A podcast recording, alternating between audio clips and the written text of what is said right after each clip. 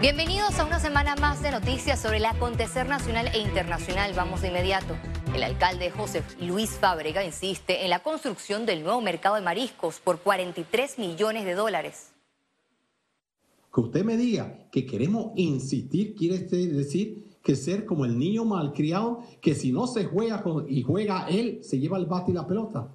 En medio de cuestionamientos, Fábrega todavía tiene en el radar la puesta en marcha de su proyecto Bandera. Mediante un amparo de garantías, el juzgado décimo octavo del primer distrito judicial dejó sin efecto la autorización del Consejo Municipal. A este fallo se le suma la decisión de la Sala Tercera de la Corte Suprema de Justicia, que suspendió de forma provisional la asignación del terreno por parte del Ministerio de Economía y Finanzas.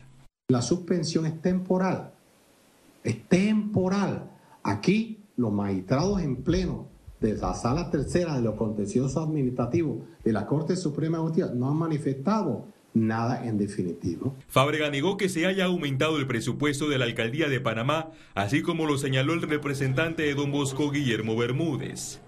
Es desafortunado que eh, este representante de corregimiento, que durante las sesiones se las pasa escribiendo en iPad o texteando, que sencillamente no presta atención, no presta atención y sabe él perfectamente que esto nos ha aumentado.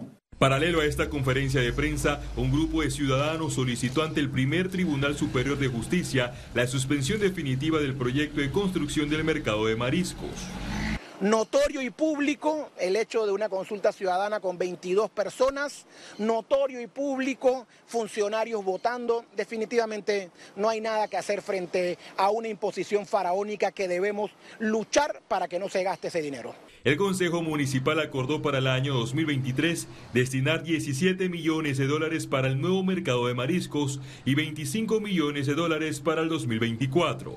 Félix Antonio Chávez, Econius. El expresidente de la República, Ernesto Pérez Valladares, aseguró que existen errores políticos que intensifican la crisis social en el país y que agravan el panorama.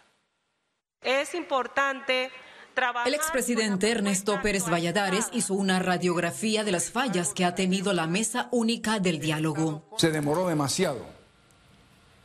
Se demoró demasiado en hacerle frente a la situación. En segundo lugar, vamos a ver.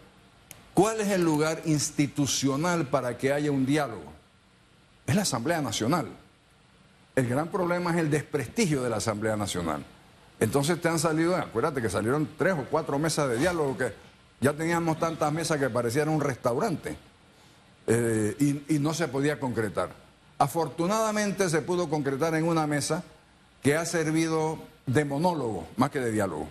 A su juicio, hay una falta de liderazgo del mandatario Laurentino Cortizo. Y quien tiene que dar la cara, en mi concepto, no es el vicepresidente. Nosotros votamos por el presidente de la República y atribuimos el poder al presidente de la República. Yo creo, con toda sinceridad, que se hizo un error en no hacer el presidente el primer guerrero, pues si se quiere, y sino que mandar al escudero Insinuó que representantes de gremios no buscan una verdadera solución en el diálogo. Para mí, eh, la intención no es buscar una solución. La intención es seguir hacia el caos. La intención es aprovechar esas circunstancias que nunca han tenido esos sectores para exponer cosas que nunca han podido exponer al nivel que lo están haciendo con las pantallas de televisión y los medios de comunicación. ¿Con qué propósito? Evidentemente es un propósito electoral no es un propósito de solución. Asegura que la suspensión de clases no tuvo un sustento válido y fue un error para nuestros estudiantes. Yo lo primero que hubiera hecho es decírselo. Miren, vamos a conversar lo que ustedes quieran, pero vamos a conversar con los delegados que ustedes manden y sigan en la educación, sigan asistiendo a las escuelas, sigan dando clases, regular o malas, pero sigan dando mientras logramos cambiar, cambiar la calidad. Pero eso de que ahora todos cobraron y están en la calle bailando tamboritos, a mí me parece un gran irrespeto a la sociedad panameña. La mesa única de diálogo decretó un receso hasta el próximo 11 de agosto en medio de amenazas de huelga. solicitando la Cámara de Comercio reiteró su preocupación por los acuerdos alcanzados en la mesa única de diálogo que carecen de una base sólida para su ejecución. Yo creo que en cualquier momento que nos llamen a participar, nosotros debemos participar. Hemos visto cómo se ha venido desarrollando el diálogo, como les digo, con una voz de un solo lado y esa voz habla del sector privado, sin embargo, no se le da oportunidad al sector privado de dar su versión, de dar su respuesta. Entonces, cuando se llegan a acuerdos, y esto yo se los he advertido a muchas personas que sí están participando del diálogo, cuando se llegan a acuerdos, quien tiene que cumplir esos acuerdos es la empresa privada. El viceministro de Trabajo, Roger Tejada, cuestionó a los grupos sociales que anuncian nuevas acciones de protestas y defendió los avances logrados en la mesa única de diálogo. No existe, no existe un retroceso en el diálogo. Hay muchos puntos en consenso, por lo cual le pedimos mucha responsabilidad a las alianzas de que frente a que sí hay avances concretos, como te he mencionado, como les he mencionado aquí, eh, no hay razón para hacer acciones ni amenazas ni extorsiones. Todo es que es un diálogo de altura y de responsabilidad. Y la ministra de Educación, Maruja Gorday de Villalobos, también se pronunció por el anuncio de nuevas manifestaciones por parte de los gremios docentes. Nosotros estamos dando seguimiento y acompañamiento a la instalación de la mesa de educación que se dará próximamente el sábado 13 de agosto, así que en virtud de las actividades que se desarrollen en la semana estaremos generando los acompañamientos respectivos. Sí, aquí tenemos sectores de todo el país, de las diferentes comunidades educativas a nivel nacional. El Ministerio de Educación inició el traslado de educadores a escuelas en zonas comarcales y de difícil acceso. El traslado de los 124 docentes se realiza vía terrestre y por helicóptero a la comunidad de Rambalá en la provincia de Bocas del Toro hasta sus centros escolares. La coalición Vamos presentó este lunes su oferta electoral de cara a las elecciones generales del 2024. En la agrupación liderada por los diputados Juan Diego Vázquez y Gabriel Silva hay 108 aspirantes a los distintos cargos de elección popular. Por ejemplo, 46 precandidatos a diputados, 47 a representantes y 14 a alcaldes. Por el momento Vamos no respalda ninguna figura que busque la silla presidencial debido a que el enfoque será controlar los gobiernos locales. Este país no se cambia desde el Palacio de las Garzas se cambia desde las comunidades que aquí están hoy representadas. Las comunidades olvidadas en Colón, las comunidades olvidadas en el centro de la ciudad, aquí en El Chorrillo, en Curundú, en Santa Ana. El proceso de la coalición Vamos inició con 400 interesados, pero tras los mecanismos de controles y entrevistas, menos de la mitad lograron pasar el filtro. Nosotros hemos creado una academia donde vamos a entrenar a estos candidatos en temas de seguridad, de economía, fiscales, salud, para que cuando lleguen a la Asamblea Nacional y a las juntas comunales y a las alcaldías estén preparados. Los precandidatos de Vamos presentaron la declaración de conflictos de intereses y renunciaron al fuero penal electoral.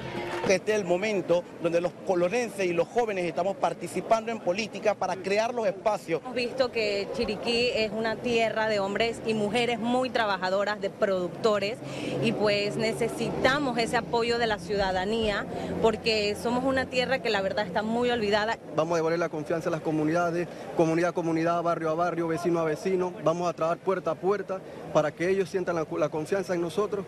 Desde el 15 de agosto de este año hasta el 31 de julio de 2023 es el periodo de recolección de firmas por la libre postulación. Félix Antonio Chávez, Econius.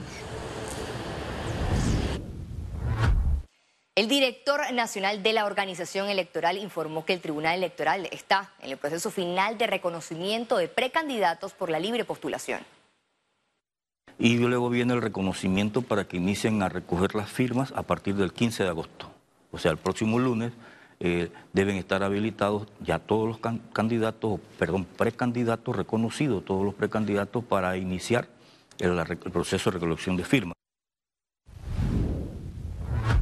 El municipio de Panamá anunció una moratoria para el pago de impuestos desde el 15 de agosto al 30 de noviembre del 2022.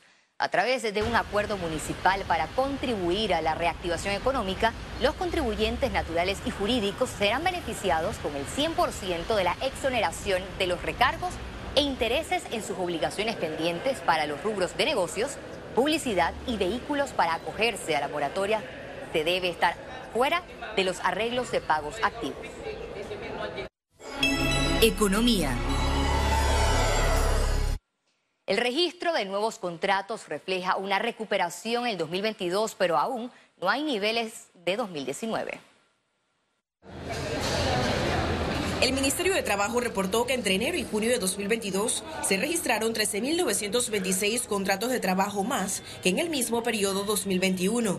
En este primer semestre se han registrado 116 mil contratos a nivel nacional, donde 48 mil han sido eh, exclusivamente aquí en la sede regional del Ministerio de Trabajo y el restante eh, alrededor de nuestras otras direcciones regionales.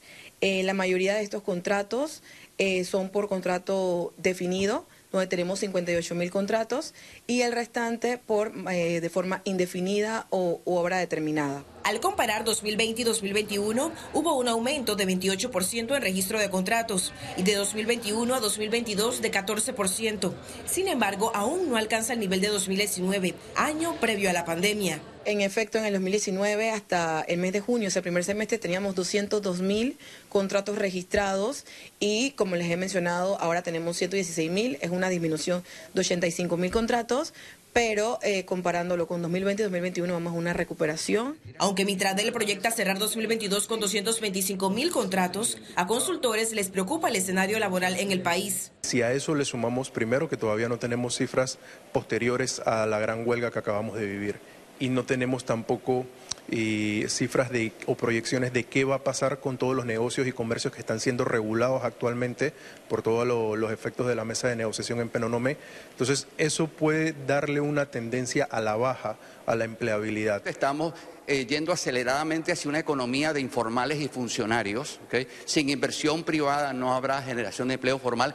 Ya tenemos inclusive un pronunciamiento del gobierno norteamericano muy reciente del Departamento de Estado donde ah, se, eh, muestra preocupación por el clima para las inversiones en el país y definitivamente estamos jugando al araquiri económico. Estos contratos no se pueden entender como nuevas plazas de trabajo creadas en su totalidad, pero se consideran termómetros de la actividad del mercado laboral. Ciara Morris, Econews.